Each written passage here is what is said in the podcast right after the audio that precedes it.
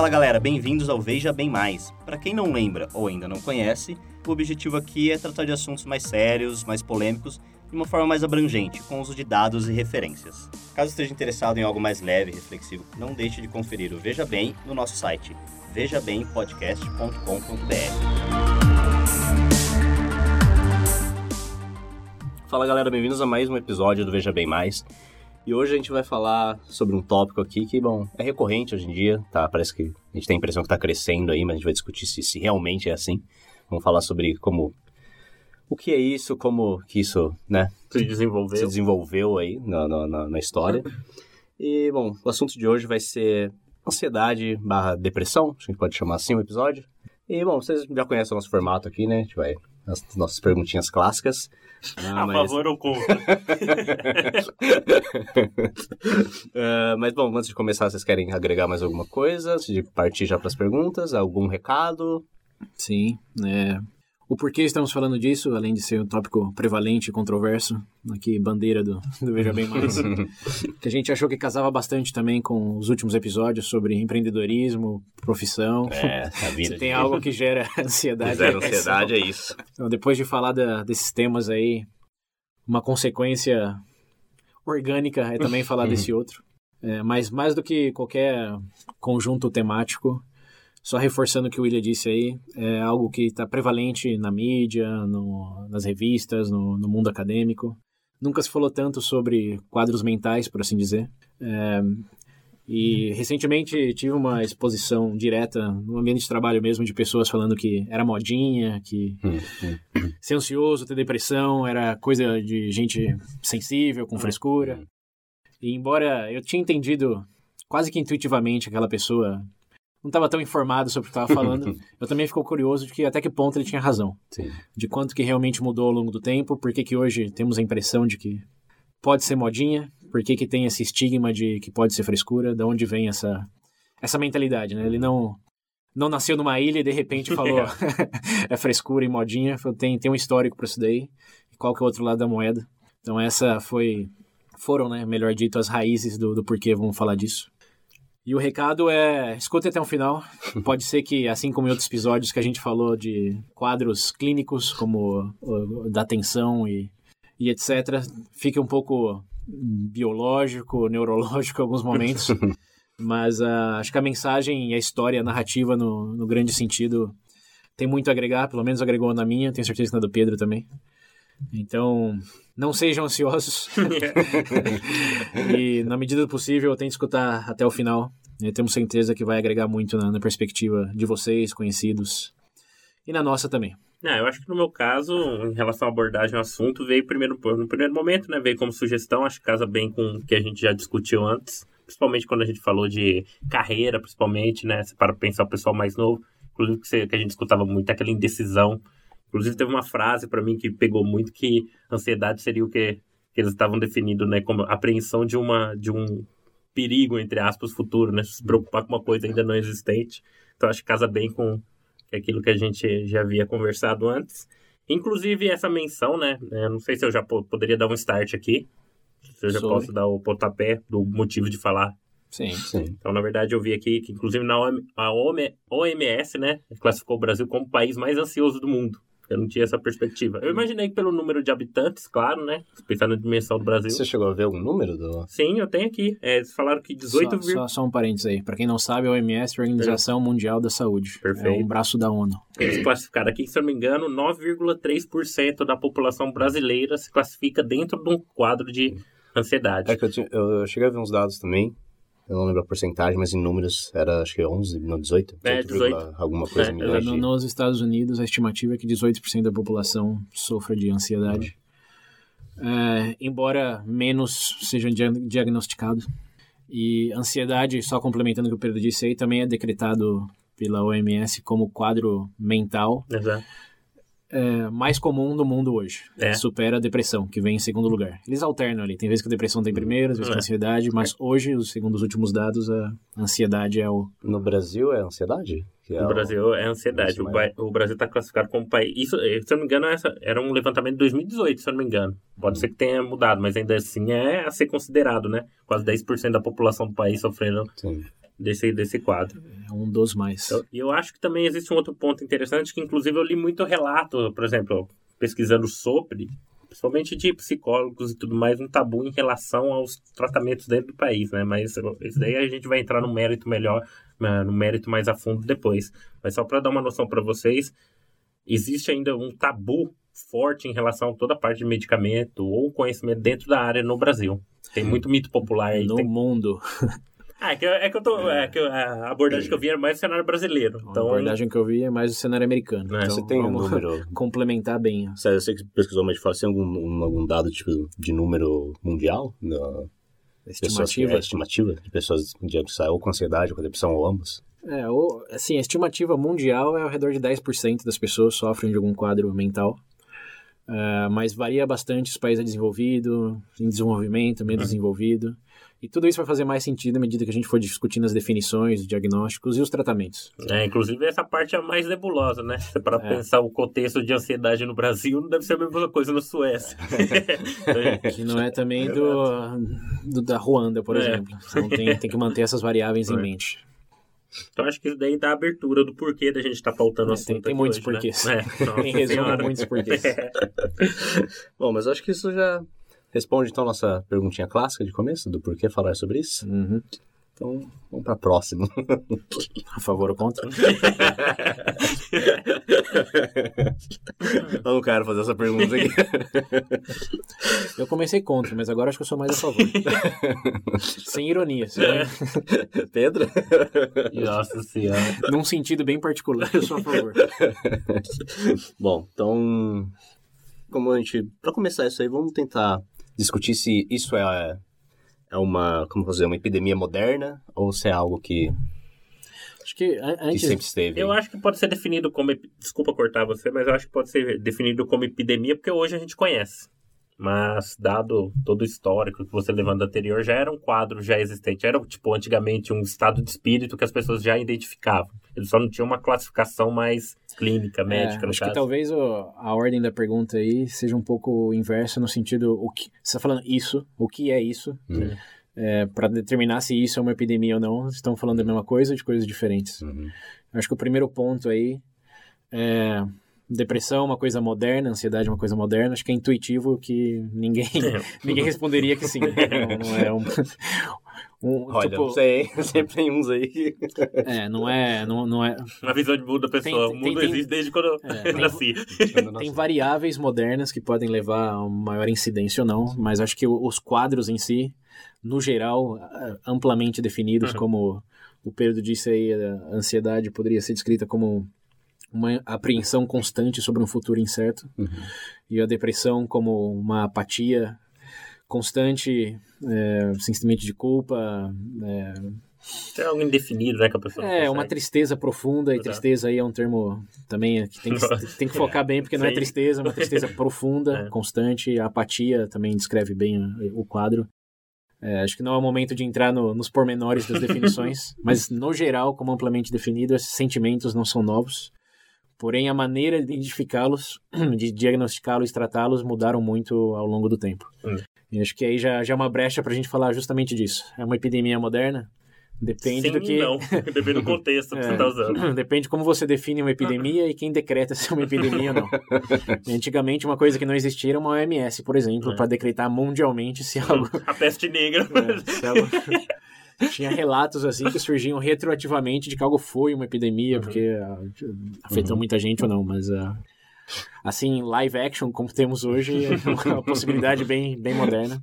Mas para já entrar no histórico do Mon, o que é isso? O quadro de, de ansiedade e depressão, que aqui a gente vai usar de maneira, embora sejam distintas, normalmente é uma acompanha a outra. né? É. Sim, é, Na só verdade, em eu muitos quero- casos, um- ou uma leva a outra, ou uma acompanha a outra. É, mas na verdade, antes da gente entrar no mérito, de- analisando isso como uma patologia no caso, Um quadro. É, não um vamos quadro. chamar de patologia Tá ainda. antes de entrar, a gente definir como um quadro, Uhum. é, inclusive esse foi um ponto que, eu, que frisaram muito, pelo menos nas pesquisas que eu vi. Entenda o seguinte, ansiedade, ansiedade, é, ela não é tipo, ela é um estado emocional, ou seja, você ter algum momento de ansiedade é normal. Sim, todos Hoje- temos. É. Todos temos. O problema é, tipo assim, é que hoje existe, tipo, um, um senso comum das pessoas, tipo, que em algum momento ela sofre de alguma coisa de ansi- ansiedade, ela tende a criar uma imagem que sofre de alguma coisa a mais, entendeu? Então, só pra ficar claro, é, eles frisaram muito disso. As pessoas têm o entendimento de que ansiedade é automaticamente já vinculada a esse tipo de quadro, mas não, ansiedade é um estado emocional normal que todo ser humano tem. Isso, até certo ponto. Até certo ponto, É. exato. Mas o que eu queria frisar é que é um estado emocional normal, gente. Tipo, vai ter momentos na sua vida que você vai sofrer com isso. Então, Até certo ponto. Mesmo que seja aquele, aquele friozinho na barriga antes de um É. encontro, antes de uma entrevista. A A grande questão aqui é onde você traça a linha do normal para o debilitante. Exato. O debilitante que chega a ser uma, uma doença, um quadro, não sei, eles dizem no o disorder, como que seria a tradução? Desordem. Mental health disorder, desordem, Pode. desordem mental? Não, a tradução não seria bem essa. É, não sei. ah, Porque assim, chamar de doença deixa assim in- in- indudavelmente patológico. uhum. Mas quando você chama de quadro clínico, acho que essa é a palavra que eu estou buscando, para que seja um quadro clínico de ansiedade, onde você traça aquela linha do normal para algo debilitante, algo clínico que precisa ser tratado de uma maneira ou de outra, é o que ajuda a determinar se é uma epidemia ou não de, de distintos momentos da história. Porque antigamente não, não tinha essa linha, não tinha nem médicos, então não tinha como ser clínico. Você pegar lá na pré-história, Homens da Caverna, etc., é, tem relatos de pessoas com crânio na cabeça, que não era de, de batalha, Uhum. que a evidência suge- sugere que era para descomprimir, é, bom, necessariamente descomprimir a pressão que aquela pessoa sofria. Lobotomia da mental. vida. É, é basicamente isso. Tem um nome um pouco mais técnico que eu não lembro agora. Mas é, a pessoa estava sofrendo com problemas mentais e ela abre um buraco no crânio. E, descarregar. é, os espíritos malignos ou Aham. o que seja que estava causando ali aliviava, dava uma sensação de alívio e eles acharam, não foi um, dois, vários crânios Uhum. é, que tinha essa, essa marca. E que também, pelo histórico do que era tratamento médico, assim, entre aspas, naquele momento, evidenciava que sim, era para esse tipo de pessoas. Então ali onde estava a linha do o que era normal e o que te requeria um buraco no crânio, ninguém sabia. Mas a, a- condição clínica propriamente dita começou assim em grandes linhas na, na Grécia Antiga, Sim. com o pai da medicina moderna chamado Hipócrates. Hipócrates, Hipócrates traduz, né? É, é, acho que é é, Hipócrates mesmo. é, inclusive, É, o voto lá que os médicos fazem é um voto hipocrático. hipocrático, Hipocrático, mas é, vem, tá. vem desse cara aí. Ah. Um grego que começou a, a enquadrar as, as condições no sentido razões biológicas mais do que alterações de, do espírito humano. Ele tinha a teoria do, dos quatro fluidos que, quando estava em desequilíbrio, causavam vários tipos de manifestações físicas, uma delas sendo um quadro de, de nervos, que hoje descreveríamos como ansiedade, e também de profunda melancolia. que Essa palavra não sei se existia naquela época ainda, mas Não, é, na verdade, esse termo, se eu não me engano, foi com. Talvez, ou talvez, tipo, não na- com essa palavra, esse termo em específico, mas eu imagino que ele foi cunhado posteriormente. sim, mais da época do Freud. É. Acho que século XVII, porque eu tenho uma menção que eu, eu, eu tô acompanhando aqui, que eu trouxe alguns pontos, mas como é mais pra frente, eu, eu- a gente coloca. É, mas estado de, de tristeza perpétua, de apatia. Sim, É, inclusive isso daí é interessante, você mencionou, é, é, o, eles falam que o primeiro quadro de ansiedade, inclusive, tá mencionado nos escritos do... Como é que é? Hipóc- Hipócrates. É, é, um, é que eu peguei em inglês, né? Uhum. É, existe uma obra chamada The Corpus é, Hipocráticos, né, que é a coletânea lá de textos e tudo mais, que eles fazem a menção do caso de um, de um grego, eu não, não lembro, não recordo o nome, uns rapaz, tudo mais. Aham. Menino formoso. Não, eu digo, tipo assim, é, lá, dentro existe uma menção a um caso específico de que voa, tipo assim, que é uma pessoa que tá sofrendo por algo ainda que não aconteceu, entendeu? Que aí eles definem Hum. aí exatamente o que seria o primeiro momento a menção a algo, é, tipo assim, nas linhas hoje que a gente tem de ansiedade. O primeiro registro que seria Exato. enquadrado como um caso de ansiedade É. clínica. E de, de depressão também. É. Não coincidentemente, foi um dos primeiros a, a registrar esses diagnósticos. É. Então, com base no, no que ele registrou, é, eu li numa das fontes, todas como sempre nas referências, de que foram dois mil anos onde esse corpus aí que ele escreveu foi a base da medicina É. durante todo esse tempo. Então essa teoria dos fluidos aí, do Não, não, três fluidos, né? Ah, dá um quatro, quatro, fluidos. é, quatro fluidos essenciais, que é a bile negra, a bile amarela. Não, acho que não, não é necessário entrar no, no detalhe, mas era uma coisa relacionada a equilíbrio de, de fluidos corporais. E que eles tratavam com sanguessuga, tratavam com misturas. Tomar Herbais. muito doido. É. É. Mas era uma questão de buscar o equilíbrio químico, biológico daquela pessoa. Então foi aí que Inclusive, eu- inclusive, ainda só para pontuar para como a gente está falando desse período clássico, é, o- dando essa perspectiva mais biológica, né, entre aspas, a gente também tem até uma filosófica. Se eu não me engano, é, pelo que eu li aqui, inclusive nos pontos que eu, é, que eu anotei aqui, é que dentro da própria escola do estoicismo, por exemplo, figuras como Cícero, é, como é que é? Seneca, Sêneca, sim, Sêneca. eles fazem menção a um estado chamado de paz de espírito. Inclusive, num desses estados de paz de espírito, eles têm um termo que eles cunharam, na verdade, se eu não me engano, foi Cícero, numa das obras deles, que ele coloca como angor, que é efetivamente o estado de ansiedade, né? Ou ansiedade atual que a gente chama. Então, você tem toda uma perspectiva biológica, mas ao mesmo tempo essa filosófica, vai, que poderia ser o que a gente considerar aí um pilar, ou ser uma pedra angular para o início da, Sim, de, Da de psiquiatria, fato até o etc. Aristóteles é, chegou a dizer que o quadro de ansiedade era uma falta de convicções morais, é, era uma debilidade das pessoas que não tinham clareza do conhecimento Hum. e que buscar o conhecimento acalmava os ânimos Né. e deixava um equilíbrio, trazia um equilíbrio mental. Buscar o conhecimento vai te deixar mais depressivo. Não, é, dependendo do que você tá ali, é Dependendo do que capaz. você fazer. É, é, não, mas o interessante do, da histórica ainda no período clássico é isso. Sempre teve, digamos, soluções antes de investigações de causas realmente biológicas, sociais, psíquicas, eh, psiquiátricas.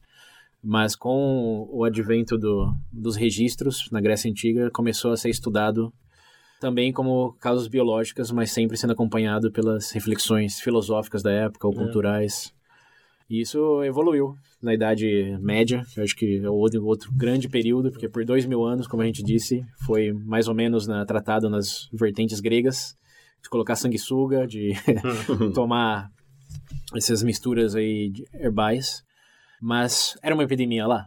Acho que essa é a pergunta. É uma epidemia hoje? É é a primeira pergunta. Era uma epidemia lá? Não, porque não tinha registro É, de pessoas estatisticamente falando qual a porcentagem tinha isso, ninguém nunca vai saber. Tem, tem registro de um ou outro caso, mas não sabíamos se era 10% da população ou 20%, ninguém sabia, ninguém tratava, ninguém procurava. Até porque as pessoas também, durante todo esse período, mesmo na Grécia, tinha o costume de serem isoladas do, da população, digamos, considerada normal. Né, até porque o, o que a gente define é. Eu ia falar exatamente isso, né? Mas, pô. Ah, mas, mas é isso, de que não as pessoas ficavam em casa. A gente até Sim. vê em filmes assim que não, não, não deve ser usado como referência científica ou acadêmica para nada. Mas ah, que as pessoas com debilidades, deficiências eram isoladas, Sim. ficavam dentro de casa, eram, digamos, Excluído. excluídas. É. Eles não mensuravam o nível de exclusão. Tipo, até porque você nunca via aquela pessoa, você não tinha o nível de exposição que a gente tem hoje com todas as plataformas sociais, E outra, mídias. é, um leproso andando no meio da cidade, né? É. Ou uma pessoa com doenças mentais. Sim, não- exato. é, ficava trancado. As pessoas, as famílias tinham vergonha até de expor, porque pensavam que era castigo dos deuses. Sim, tinha várias associações é, também, aí, digamos, supernaturais em Uhum. relação ao que aquilo significava. Então, era epidemia antes, ninguém sabe. Pode ser que tenha sido. Falar que é uma epidemia hoje, é, pontualmente, parece válido, porque hoje temos os dados e temos, assim, a gente vai chegar lá ainda, mas comparado a 30, 50 anos atrás, sim, dá pra ver aumentos, mas comparado a dois mil anos atrás, não. É. Ah, eu acho que é até interessante esse tipo de ab- abordagem pra gente entender que, tipo, que é um negócio que acompanha. É um estado que acompanha a sociedade desde que so- sociedade é sociedade. Você citou o caso da- dos homens da caverna, por exemplo. Então, é dif- eu, quando eu escuto muito pessoal abordando, principalmente que você comentou esse cenário, ah, é frescura. Ou antigamente não era assim, esse tipo de coisa. Eu imagino que seja pelo. Como eu posso colocar? De não ter a mesma exposição. Não, é que não tem a mesma exposição, É, tipo, mesmo elipsi, conhecimento. ele- epilepsia, né? É. Elip- como que é a pronúncia? Epilepsia, Epilepsia, é, não, antigamente não existia. né? Era, era exorcismo, era demônio que estava possuindo. Então, obviamente, hoje tem muito mais do que antes. Hum. Mas acho que esse é um, é um elemento. É um elemento que acho que é bom lembrar, é interessante conhecer, porque tem gente que realmente pensa que é algo uma invenção moderna, assim como o índice, o déficit de atenção lá. Então, complementando aí o, a idade clássica, um outro momento em que passaram se se passou a ter mais registro e mais diagnóstico da coisa foi no século XVII, Exato. com o advento da é, psicologia, um dos grandes fundadores aí, o nosso amigo Freud. Ah, não, na verdade eu vi uma outra menção no período. É, é no século XVII também. Uhum. É, mas eles mencionam aqui, principalmente uma obra francesa, no- um, um autor, né? O, na verdade já era médico, entre aspas, né? Chamado Robert Burton. Porque essa obra dele, o que acontece? Nesse período, ainda ele, ele foi o precursor do quê? De consolidar o período. A obra dele chama Anatomia da Melancolia. Exato. Ah, sim. Exato, ou seja, ele conseguiu condensar um pouco do conhecimento do período clássico e trazer uma perspectiva moderna dentro do, Uhum. do- desse quadro. Mas, claro, diferente, a obra dele específica era fun- fun- fundada na, na, na- questão da depressão, no caso, melancolia, né? Sim. Mas ainda assim, dizem que ele serviu como uma transição entre períodos, né? Porque Uhum. você tinha, ele conseguia trazer aquela carga mais filosófica das coisas, mas ao mesmo tempo dar uma abertura para algo mais empírico, por exemplo, uma abertura Sim. Ele, científica, etc. ele fala bastante da teoria dos fluidos, mas Exato. já com o melhor entendimento da anatomia humana, Isso. de que são cada, o que é cada fluido. É, inclusive. E é uma obra mega. É, um, inclusive um tomo de mencionam- 1.500 páginas. Inclusive tem uma menção interessante que ele faz já as primeiras. fo- Não sei se ele foi o primeiro, mas uma a ser considerada de fobia social foi ele, nessa obra dele. Uhum. É, no caso, ele cita alguns casos de romanos e gregos, mas aí ele seria um dos primeiros a fazer, tipo, a dar. Como é que eu vou falar? A cunhar isso, entendeu? Sim. O que acho que é legal, complementa aquele ponto de. É uma epidemia hoje. é- é- no passado não existia realmente. 1640, acho que foi É. publicada essa obra É. aí. Tinha um livro chamado Anatomia da Melancolia. então, para que tivesse essa, digamos, necessidade em termos acadêmicos, literais, para ter uma obra dessa, De 1.500 É. páginas, porque alguma al- coisa tinha. algo existia, né? Não é que ele, ele tava sem fazer nada e inventou. Ah, Vamos pegar esse negócio aqui que ninguém nunca nem ouviu falar. Até porque ele sofria também. Um, do- um dos autores, um dos livros que eu consultei para esse para esse episódio, é, o autor leu esse, esse livro aí de Nossa 1.500 Senhora. páginas. é. e ele disse que é uma obra de desespero pessoal também. Que o autor desse. obra desse- melancólica. é, diz que o autor, ele fala que o autor varia bastante entre observação e casos pessoais de que ele sofria, Uhum. e que ele dá vários exemplos da vida dele mesmo Sim. durante esse- essa obra, e que é uma perspectiva da vida dele, além do da sociedade, que também reflete o que estava passando ali. Mas a, o, o próprio autor já sofria disso, né? Que ele estava fazendo uma mera observação. É, inclusive, eu acho que em termos de absorção é até melhor, né, pra, pra leitura. Por exemplo, você É. tem uma. Porque uma coisa é você ler um, tipo assim, algo num campo teórico, ou tipo. Hum, Sei lá, um artigo de um científico. terceiro, né? Um artigo científico. A partir do momento que você tem Experiência uma pessoal. experiência, uma experiência vívida, eu acho que dá pra criar até uma, uma É. certa. um link com a, com a coisa, entendeu? Sim, você tem aquela autoridade pessoal, além da Exato. autoridade Sim. acadêmica. E até aproveitando a brecha aí, vamos lembrar os ouvintes, principalmente quem está chegando agora, porque viu o tema, não sei, É, talvez outros podcasts exatamente. não abordaram o assunto. Não somos médicos, psiquiatras. ah, é verdade. Só curioso. É, nosso expertise técnico aqui é zero. É. Inclusive é capaz de um dos três sofrer um quadro, de É. um quadro de ansiedade, provavelmente eu. Talvez o, no nível pessoal É. estamos descobrindo aqui propensões. Mas ah, lembrando, não tome nossa palavra como. Entenda aqui como uma porta de exposição para as coisas. É, é, isso aí. Isso, É como o que eu sempre. sempre digo, mas faz um tempinho que eu não digo. A gente conversa, a gente começa o assunto É aqui no VB. E a gente tenta demonstrar que é possível fazer melhores perguntas sobre Sim, os tópicos exatamente. abordados, investigando um pouco mais sobre cada tema. Então, é nada tudo de- no preto e branco. Então nada de mandar e-mail pedindo receita para remédio É. ou, É, ou métodos, simpatia ou esse tipo de coisa, tá? Então, por favor. Não vai fazer que nem um caso que eu acho que a gente É. já comentou aqui, que a gente fez um episódio sobre órgãos, É, sobre vendas de órgãos. venda de órgãos. E nos mandaram mensagem perguntando se a gente vendia. Não, tá? Eu sei que é a Não Polícia é assim Federal, eu sei que são vocês que fizeram isso, mas É. gente, por favor. Nossa, a única terapia que a gente oferece aqui é o próprio programa. Exatamente. Assim, esperançosamente, acreditando que isso tem um efeito terapêutico positivo. Mas voltando ao tema, ali. Então, um dos grandes momentos aí de, de consolidação Uhum. dos sintomas e do momento cultural da- do, do tema foi essa obra aí, bem, bem colocado, antes até do Freud, da Anatomia da Melancolia. E depois disso, eu não sei se você tem alguma referência aí, mas eu acredito que o Freud foi o, foi o Sim, grande tem. divisor. Tem? Qual Tem, seria antes né? do Na Freud? verdade, não é ele especificamente, mas é do mesmo período, né? Na verdade, dizem que, tipo, a partir do século XVIII, mesmo que começou a sair um maior número de publicações é, clínicas e tudo mais, Uhum. que inclusive aí foi a primeira, saiu a primeira referente aos ataques de pânico. Só que o que acontece? Eles eram determinados como coisas separadas, entendeu? Eram quadros divergentes. Uhum. É tipo, no século período 18 diz que foi o momento que começou a surgir mais, entendeu? Uhum. Frente, beleza, século 17 você teve aí essa a obra como vai, pedra angular. A, a- Sim. a anatomia da melancolia. Mas a partir do século XVIII você já tinha uma exposição maior. Então acho que nesse contexto a gente pode entender que boa, depois do, da obra do Robert Burton aí você tem uma quebra de muitos mitos e começa a se tornar um assunto mais palpável, né? Inclusive até a própria forma de observar o- os indivíduos que sofriam com isso. Por exemplo, as primeiras clínicas para tratamento. Tudo bem, dava um mata-leão no cara.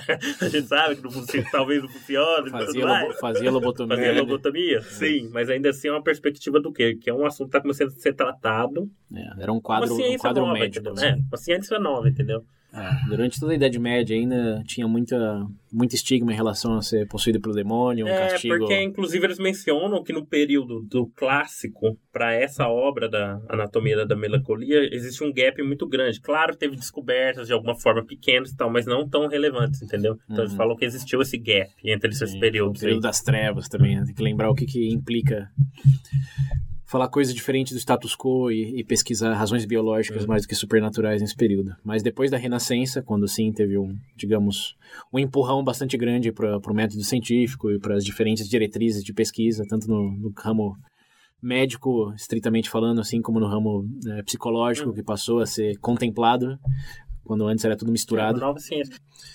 Então, Até, tem, até complementando o que você disse aí, tem tinha, tinha livros tratados em 1807 já, cujo título era Tratamento do Temperamento Nervoso, Nossa. em 1807. Também do temperamento nervoso? É, então, aí realmente De quando? de 1807 foi aplicado esse livro. 17. É um tema assim, tava flutuando, flutuando, tá ganhando um- mais atenção na medida que foram se diferenciando as áreas de conhecimento e Sim. Aí sim acho que chegamos no Freud, É. o Freud é um divisor de águas no, no tema aí, porque até esse momento, ou digamos em grandes linhas até esse momento, era tratado meio que com base na, na teoria lá do, do Hipócrates de Sim. fluidos e algo psicológico, e Freud veio e disse, talvez não, talvez o problema seja os traumas da infância, os desejos reprimidos, Seu eu aí. é, o, o ego. É, ele foi o primeiro que deu atenção é, realmente exclusiva ao termos de distúrbio de, de, de nervos, que lá ele chamava de neurose. Uhum. Ele deu o termo neurose, que hoje seria o mais próximo da ansiedade que tinha. Que está misturado com melancolia.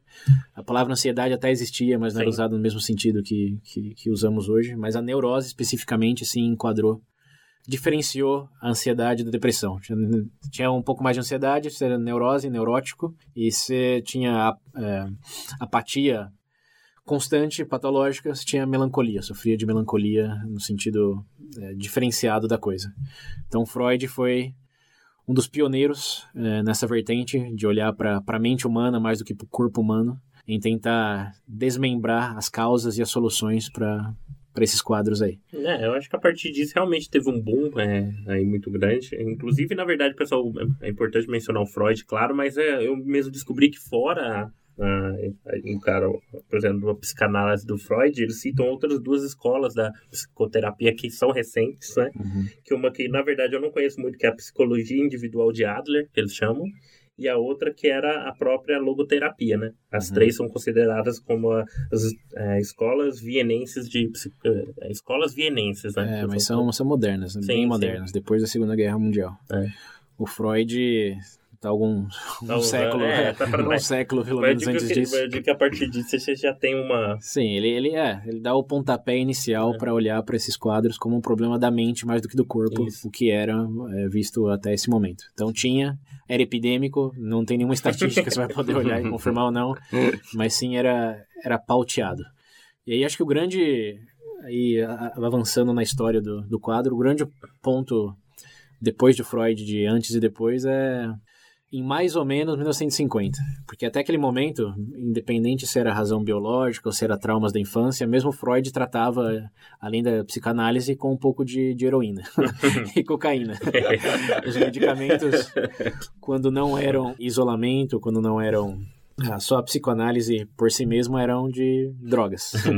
Opioide, quer dizer, ópio, né? Mais Claro. do que opioides. é, e morfina, que, ó, lembrando, naquela época não era proibido, não É. era considerado droga, não tinha nenhum movimento.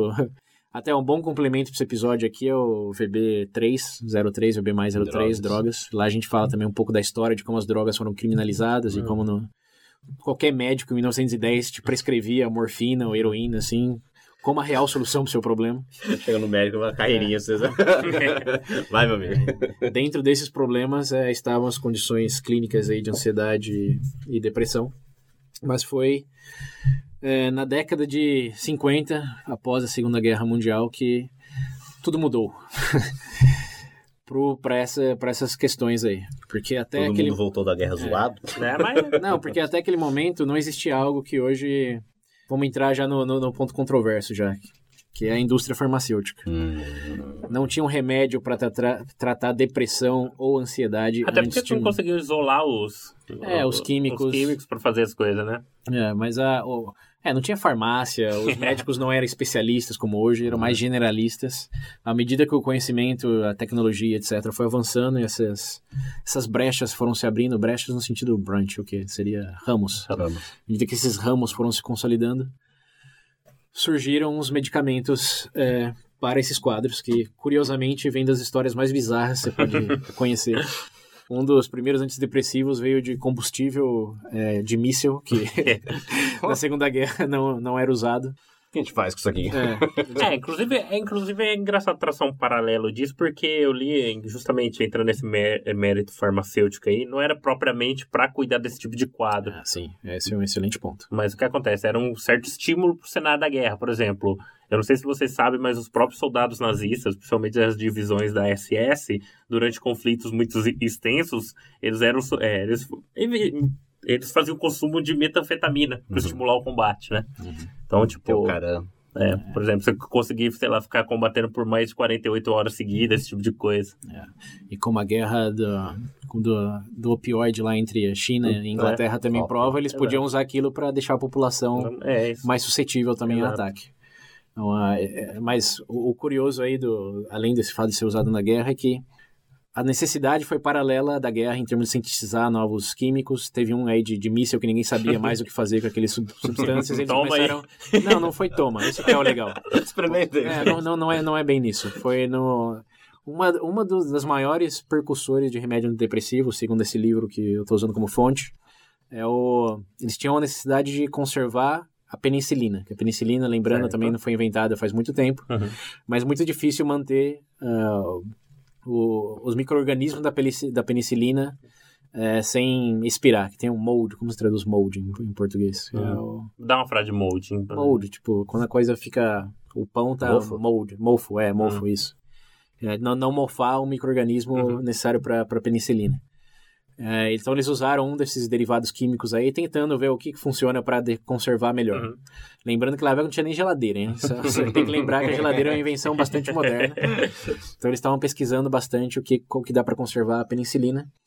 E um da- dos é, químicos que eles acharam era um que quando eles deram para ratos para medir o nível de, toxi, de toxina, porque eles tinham que fazer isso também. Eles Sim. falaram, tá, desenvolvendo isso daqui, mas o quão tóxico é? Se alguém, se alguém engolir, vai morrer ou vai ficar ruim? e para isso eles usaram de, de animais para fazer experimentos, para ver se ia morrer ou se Não.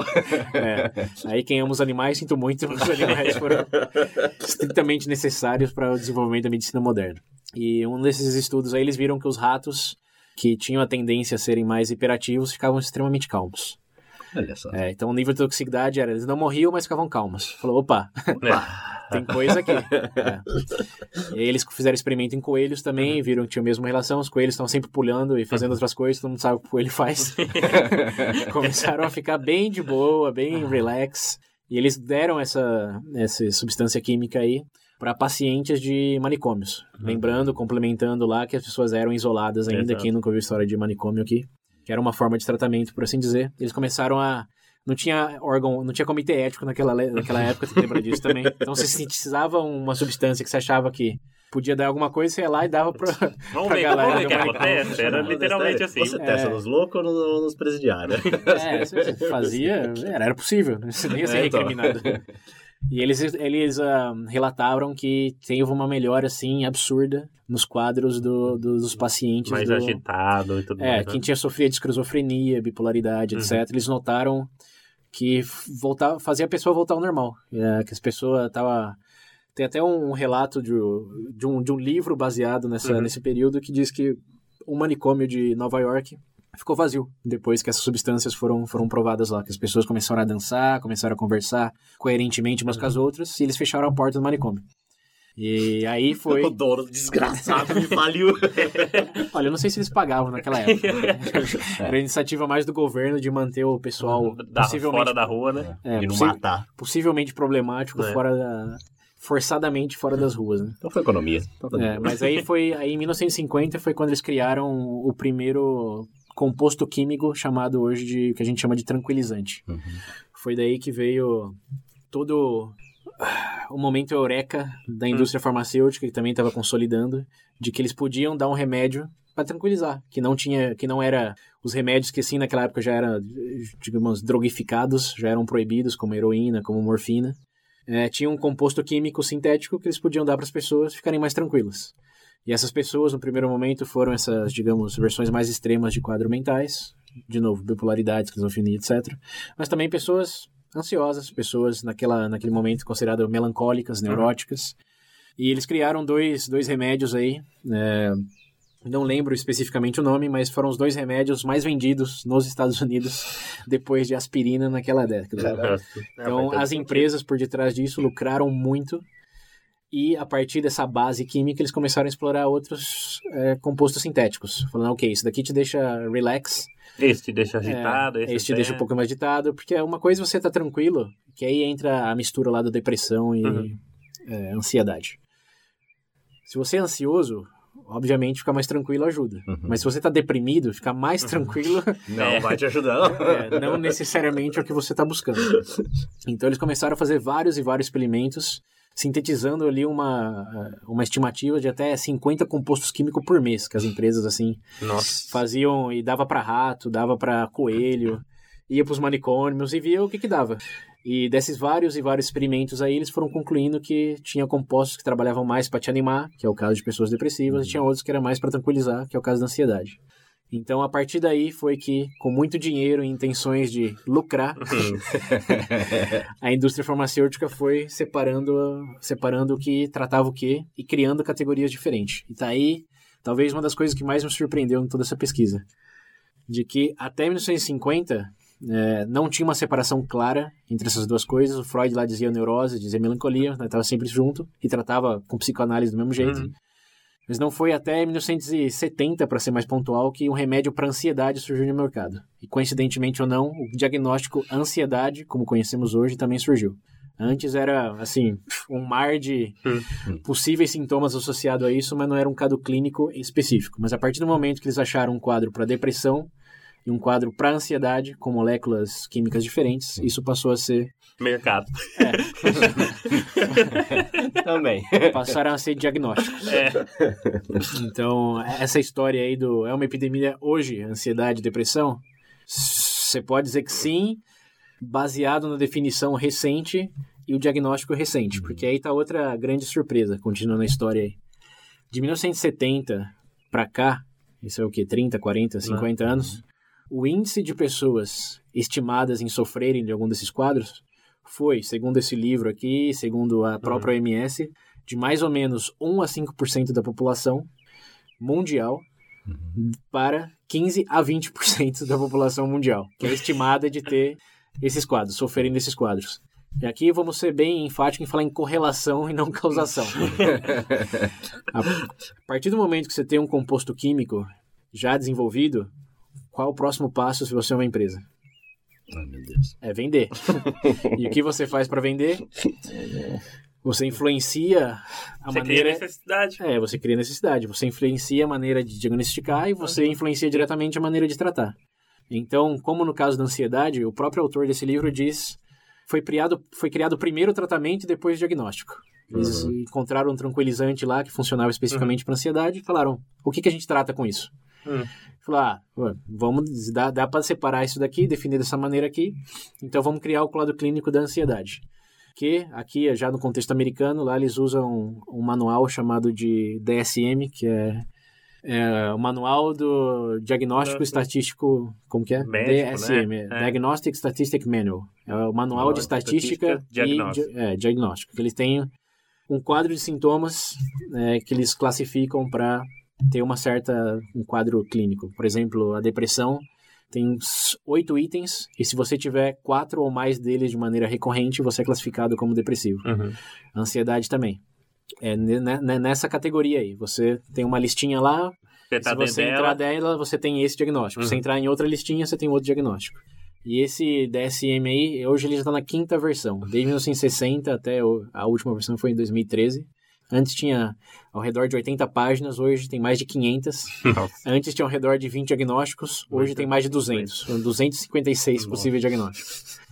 Coincidentemente ou não, você tem quase o mesmo tanto de remédio Novos aí. para cada diagnóstico que hoje é contemplado lá.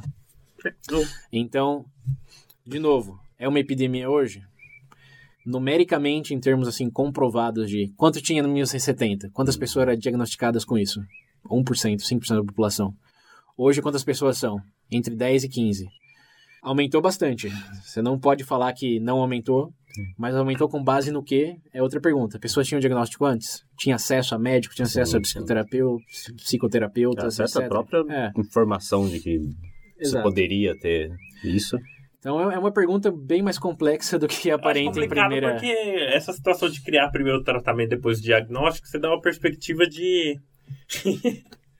não, não, não, não duvidosa nem nada do tipo, mas você vê que existem algumas certas condições criadas aí, né? Sim, sim. Então, Isso pode levar a certas teorias de conspiração também, É. de que é inventado, é modinha, etc. não, né?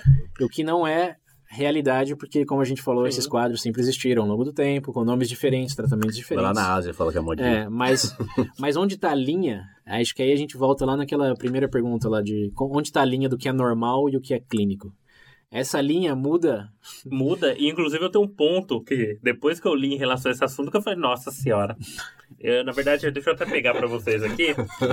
É, Essa daqui pra mim foi, na verdade, foi um divisor de águas. É, foi uma pesquisa realizada pela Escola de Medicina e Saúde Pública lá de Wisconsin, nos Estados Unidos. É uma Uhum. pesquisa de 2018. Determina que é, aponta que existe uma predisposição genética de 30 a 40% dos casos em relação a tipo de transtornos. A gente tá falando de, um caso, de uma possibilidade aí de algumas pessoas entenderem que seja por algum contexto am- ambiente, social, mas a partir do momento que você tem, insere aí uma predisposição genética a esse tipo de quadro, até a forma de ver o tratamento disso já muda, né? É, esse é um, é um ponto importante, porque, assim, as, os remédios foram, foram inventados e o número de pessoas diagnosticadas para esses remédios aumentou também. Mas, ao mesmo tempo, também aumentou nossa capacidade de fazer os diagnósticos. Então, tem que manter isso em mente, porque quando a gente fala das causas, por exemplo, antigamente, no genética não tinha como ser uma causa, porque ninguém sabia. Exato. É.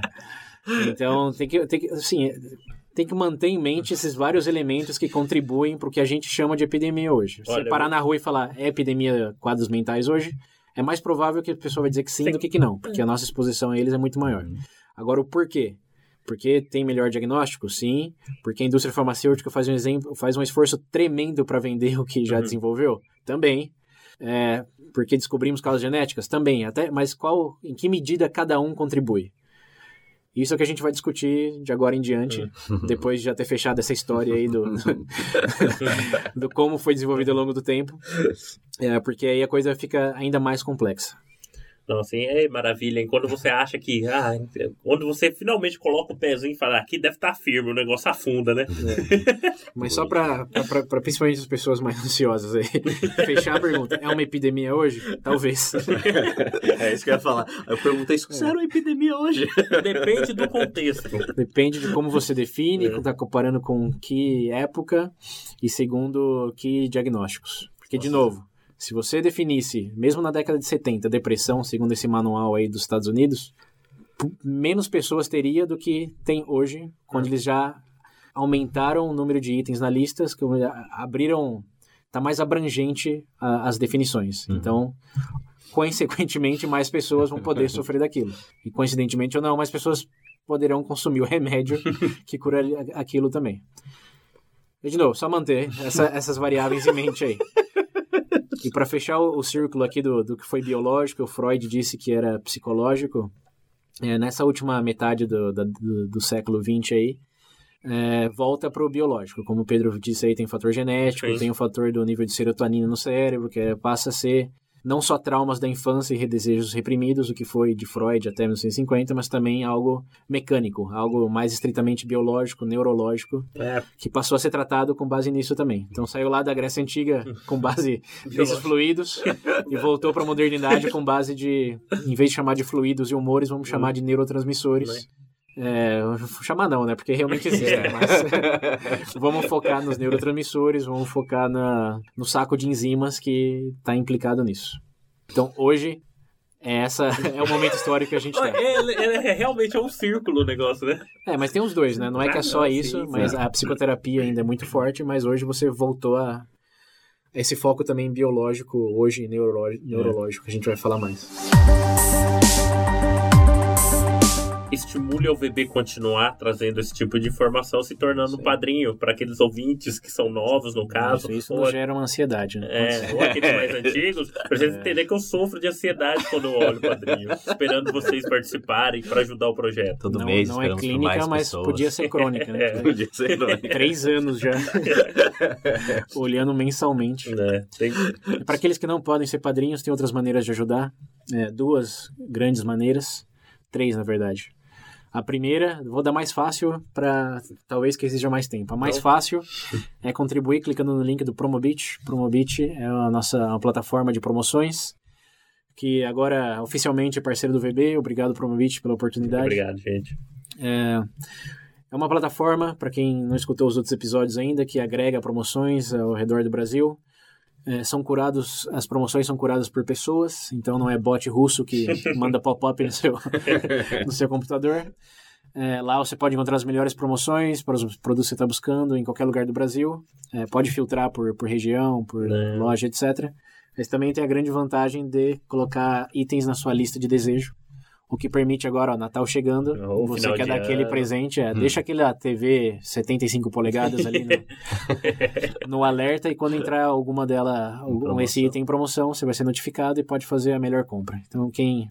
O que melhor do que nos ajudar te ajudando também. Oh, todo mundo está é, ganhando aqui. Economizando um pouco, descobrindo essa plataforma. E só basta um clique. O link aí pelo Veja Bem, tá na, nas referências. É, eu já me cadastrei, eu uso, vocês, é, Sim, eu uso. vocês também. também. Uhum. É, tivemos bom feedback dos nossos é, ouvintes que já usaram.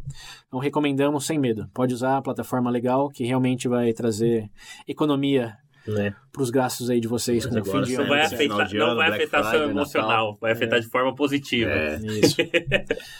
E a outra segunda maneira de ajudar é fazendo um review, deixando as estrelinhas no iTunes, na plataforma que você utilizar. rapidinho, deixa as estrelas, um comentário se puder, para que mais pessoas descubram Veja Bem e a nossa, o nosso alcance aqui aumente. Ó, gente, lembrando também que o Veja Bem tá no Spotify. Todo mundo tem Spotify hoje em dia. É, então você tá é. com seu amigo, tá escutando música, dá aquela comentada, não, você escuta podcast, recomenda, pede Isso, pra ele curtir. Dá até ali. pra criar playlist agora. É, agora você quer Tem uma playlist lá dos melhores, episódios mais interessantes do VB que você já escutou. Ou de outros podcasts também, não vamos ser tão exclusivo, é. não. Mistura, só bota um episódio do VB. É. Mistura. É, coloca lá saúde mental e coloca esse episódio, depois uhum. outro episódio, outros podcasts. Manda, manda para aquele amigo, amiga que se beneficiaria escutando essas informações. é, e a terceira e última forma de ajudar, que também é bastante simples, é a nossa pesquisa demográfica.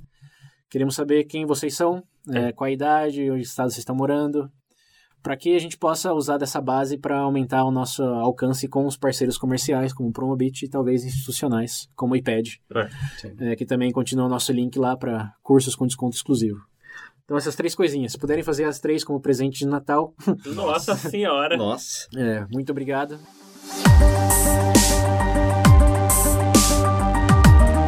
Bom, depois a gente definir todo esse contexto histórico aí e definir não definir, né, se é uma epidemia ou não, mas.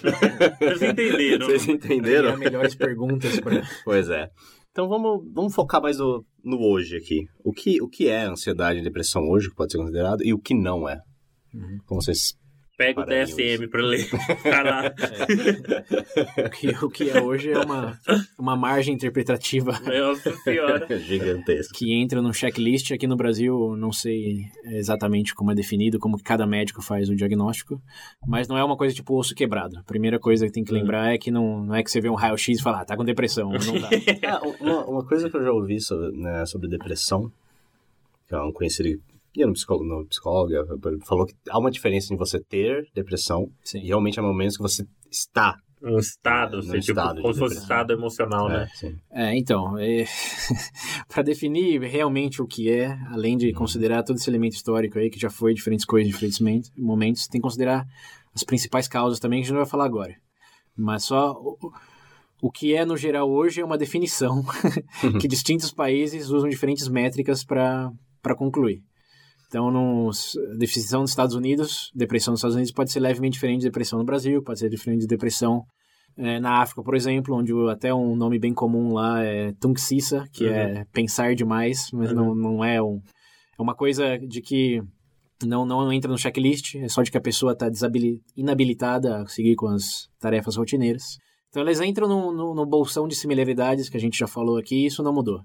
Apatia para casos de depressão e medo constante sobre um futuro incerto É. por causa do, Da ansiedade. da ansiedade. Até que ponto é normal, como o Pedro já falou, e até que ponto é limitante ou patológico, depende de se vai considerar seis meses, vai considerar um ano. É, inclusive a menção, algumas pessoas tendem a entender isso como. Porque querendo ou não, você tá no Senado também. Você, é, não só anos, mas tem, é por, pela vida toda também, né? Sim, Tem casos, casos aí de a rodo disso, de caídas e etc. Eu conheço um caso pessoal de uma pessoa que sofre disso, Uhum. por intermédio aí do, da minha namorada, acabei conhecendo. E é uma coisa, não é uma coisa recente, tipo assim, é um negócio que vem durante a vida toda, né? E- É. Sim, o que o, você falou que é, é, bom, pr- primeiro não, é- não, não é necessariamente uma coisa só, porque a gente já elucidou já as diferenças, mas como você tem que fazer um modelo para entender melhor, um modelo que é muito usado hoje, embora tem gente que discorda, discorde da validade, é que tem dois tipos de, de, de depressão, aqui focando mais em depressão, Uhum. que é da endógena e exógena. A endógena seria mais com base é, em equilíbrio químico cerebral, Uhum. que é você não tem a capacidade, quer dizer, o seu cérebro não tem a capacidade de fazer o- os hormônios lá da, de se sentir bem, que é a serotonina, é, dopamina, etc. é, e tem que ser tratado quimicamente isso, e o outro é momentos da sua vida, é a morte de alguém próximo, é um parceiro romântico que já não é mais parceiro, Perdeu o emprego. é, tem, tem essas várias situações aí que podia existir o que é hoje, pode ser algo biológico, pode ser algo do contexto da vida. É, mas sempre foi assim, não necessariamente assim também não. Mas, é, segundo, de novo, essas grandes definições aí, onde você traça a linha do que é patológico e onde não é, depende das causas. É, exato. Você falou desse de causa. Teve um outro, um outro ponto que eu vi que eu também falei, não é possível. Eu já até. Eu, se parando pra pensar, você parar, sentar, pensar um pouco, você consegue imaginar. Mas eu vi uma, aqueles, é, um comentário sobre, na verdade, pra vocês entenderem o contexto da coisa. É, eu tava acompanhando, um tempo atrás, eu tava acompanhando um documentário falando sobre beleza e etc. Esse documentário, calma, dentro desse documentário tem uma parte que ele aborda a parte de arquitetura de uma cidade. Inclusive, dentro desse conceito de arquitetura, existem pesquisas que comprovam, por exemplo, que ambientes, por exemplo, como um CDHU da vida, ou um- essas, essas populares, assim, tendem a ter um impacto negativo, inclusive, é, né, né, nessa questão emocional das pessoas. Por- pela própria... é, pela própria forma da- do, do negócio, a arquitetura do negócio tem um impacto emocional, podendo acarretar em quadros de, de ansiedade e depressão nas pessoas. Inclusive, tem um cenário contrário. Por exemplo, pessoas que tendem a, a viver em locais mais verdes, etc., tendem a melhorar o desempenho, Sim. tende a ter um melhor emocional, tipo, melhorar o estado emocional, etc. Sim, o Pedro já está adiantando um pouco das causas, mas ah, no, no, no contexto da pergunta do William aí, o que é, é isso. São quadros clínicos, segundo definições que se diferenciam, e o que não é, para o nosso propósito aqui de discussão, é não é estresse. Estresse é uma das razões que você pode chegar nesse, lugar- nesse estado, não é é, sintoma, né? não é burnout, é, não é... Não é de, é, Esquizofrenia. é, não é de transtorno bipolar. O que a gente, o que depressão e, e ansiedade hoje não são essas outras coisas que já tem nome, já tem diagnóstico.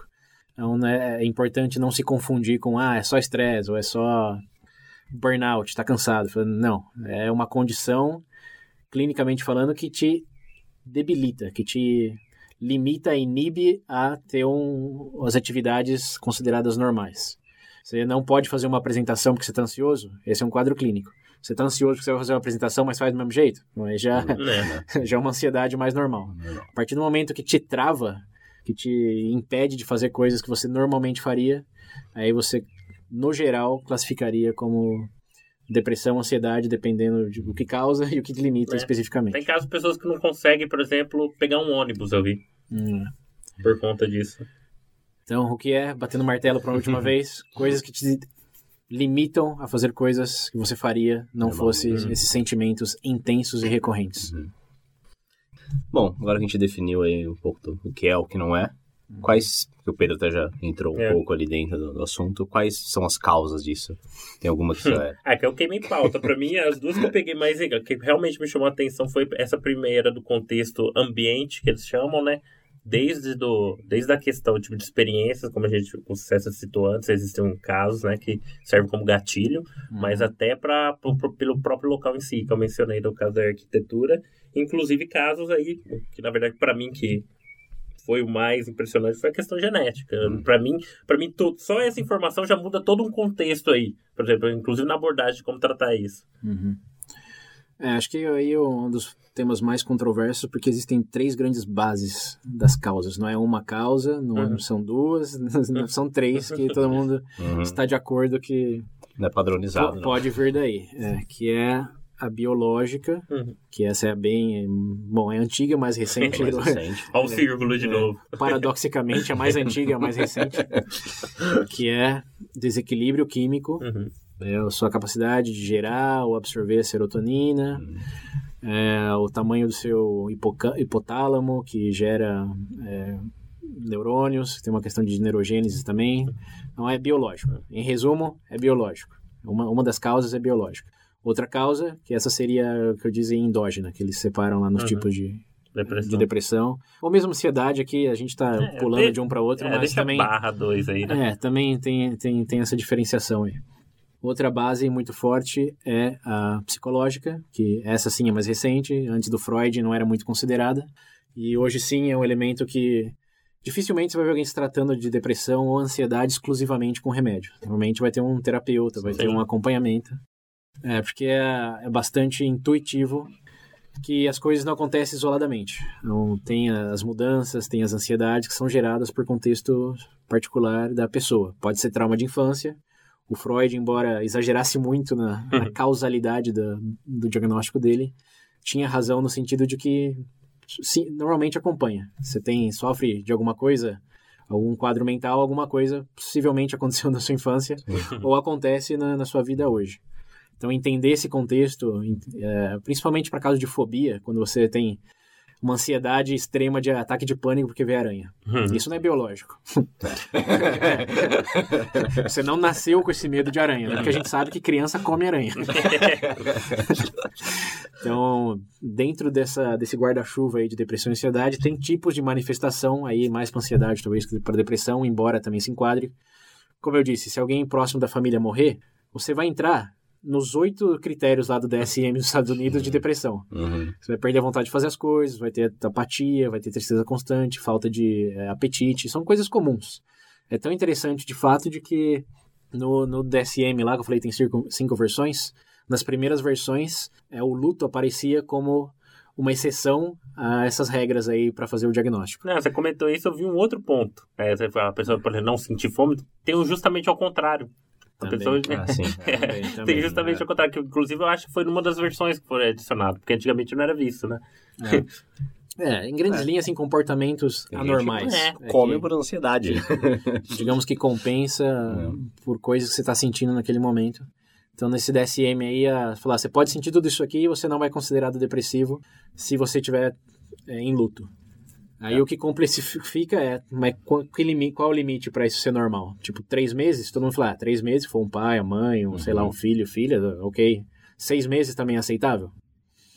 um ano é aceitável? você começa, começa a complexificar a questão da linha.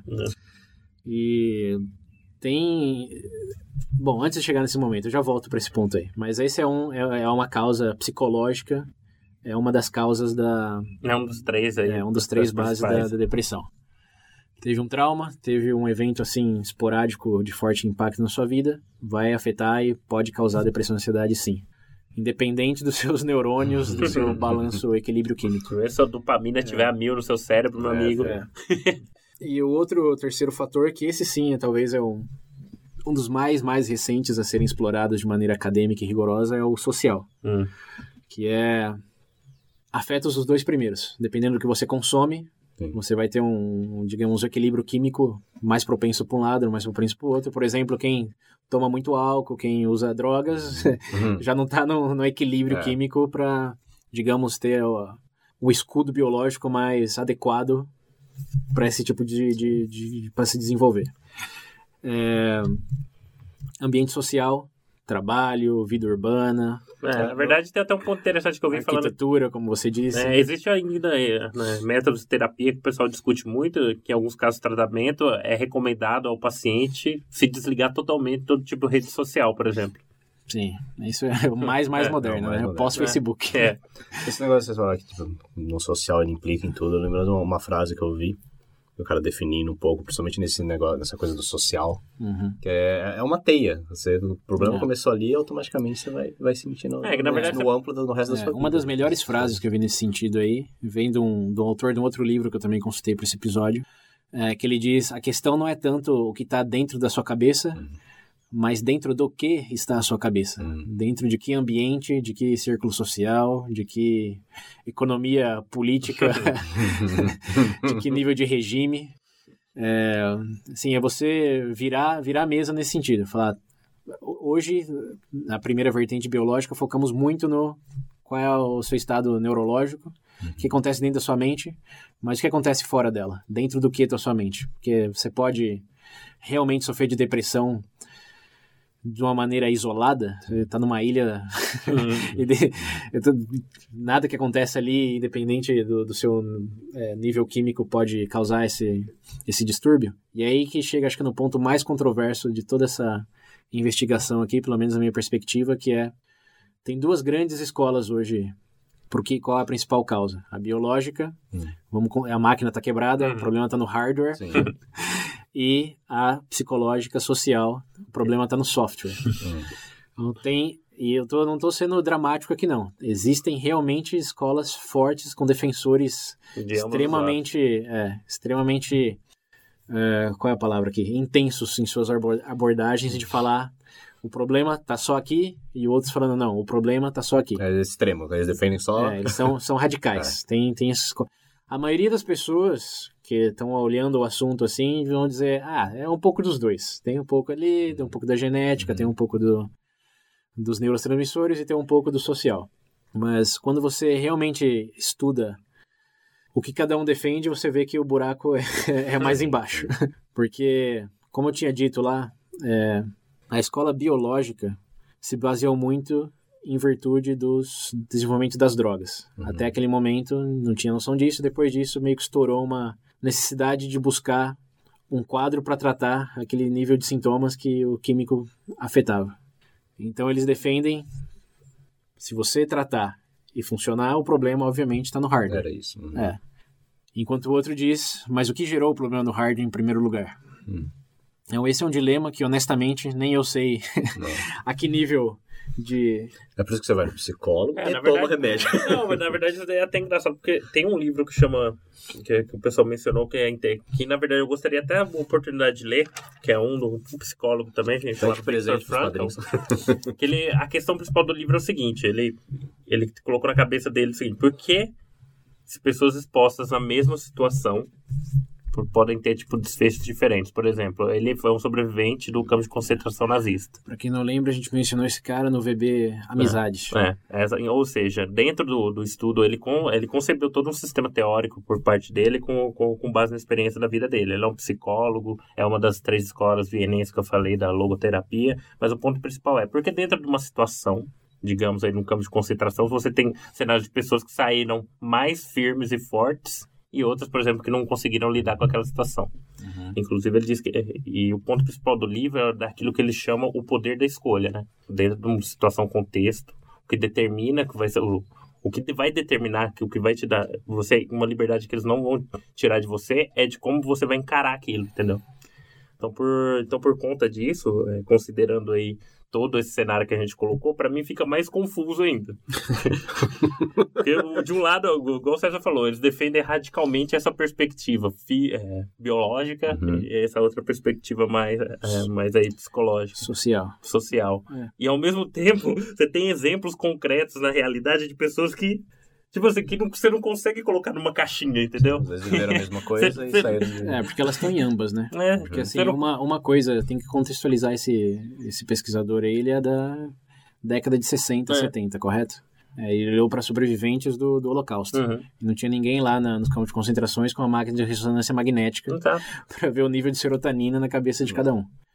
Então, se você partir da premissa de que isso é, é, é natural que algumas pessoas tenham mais ou menos, uma correlação que você pode fazer é as pessoas que já estavam biologicamente predispostas a ter uma resistência maior à depressão foram as que mais tentaram mudar a própria situação, como encarar a situação, enquanto aquelas que já eram mais assim pré-depressivas, por assim dizer, foram aquelas que sucumbiram à pressão e realmente entraram em estado depressivo ao extremo. É, eu penso justamente pelo caso do conceito igual da, da, ou melhor, do caso da pesquisa citado aqui, sabendo que 30 a 40%, existe a possibilidade de 30 a 40% de pessoas que sofrem de transtorno aí é por questão genética, por exemplo. Uhum. Só né? Então, mas não é não é necessariamente assim, né? Só dar um pouco mais de contexto esse estudo de 40% aí é baseado em gêmeos idênticos. Uhum. Que você, se, é, se é 100% genético, se um tem, o outro tem. Sim. É simples assim.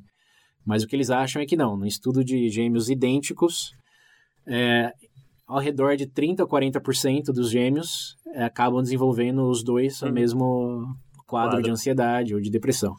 Então aí você já quebra toda a perspectiva de que é, é genético se tem exatamente os mesmos códigos genéticos e um desenvolve e o outro não, não é somente genético. Tem um fator social, psicológico aí. Porém, 30, 40% deles ainda desenvolvem.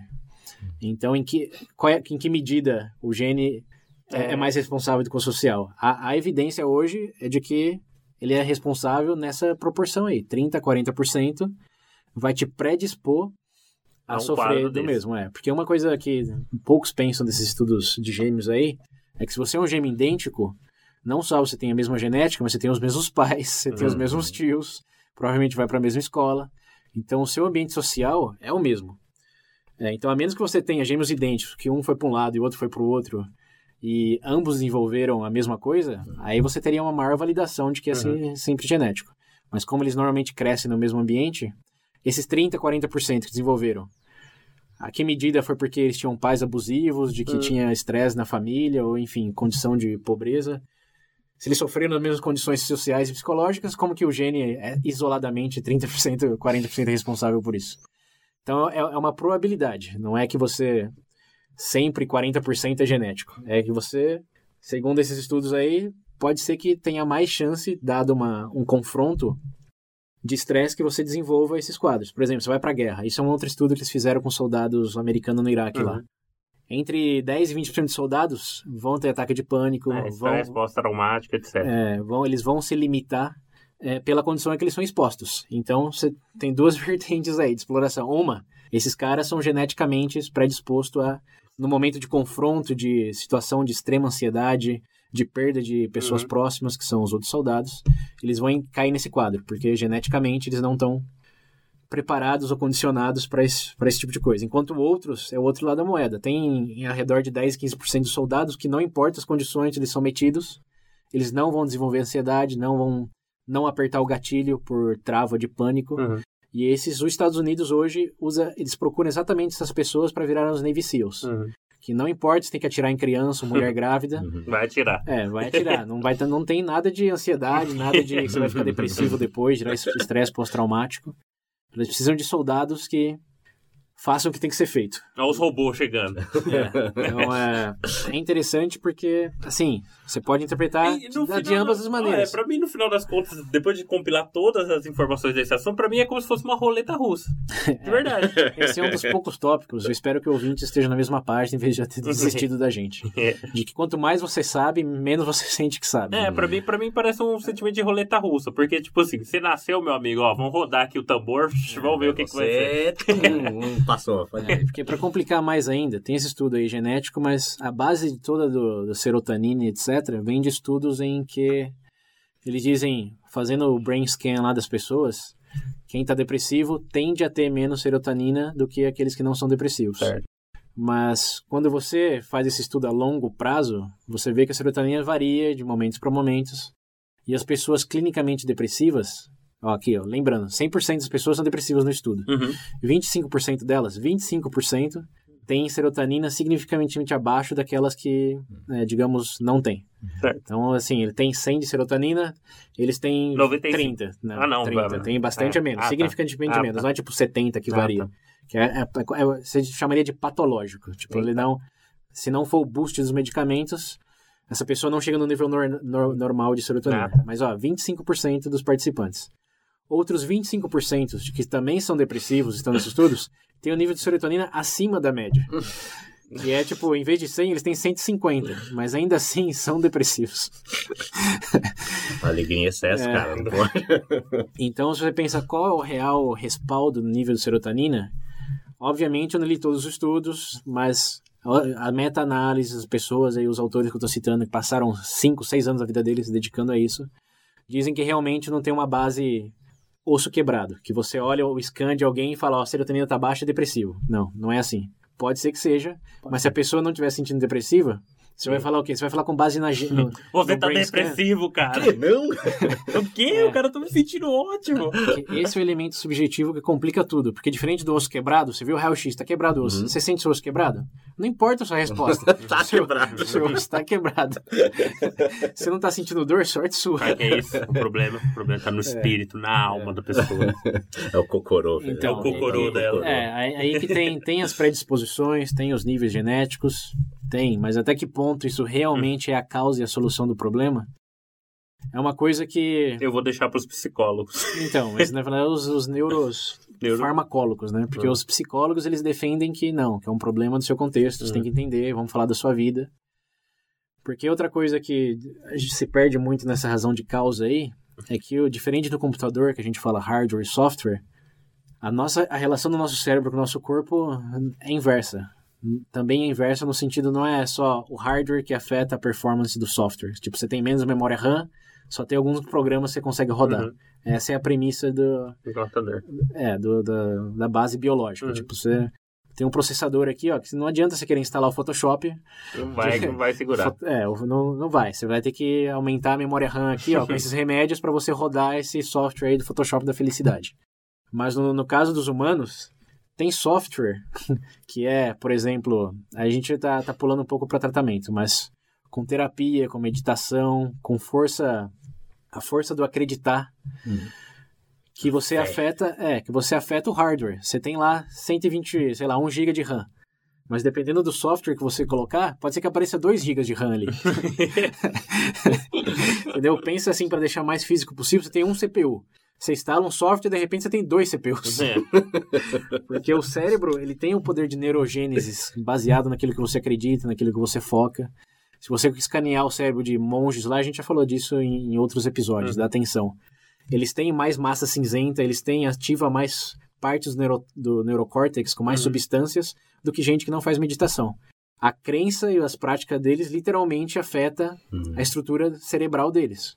O que, olhando pelo outro lado da moeda, afeta os softwares que eles podem rodar ali. Pode colocar a música tema do rock aí de fundo enquanto ele faz agora.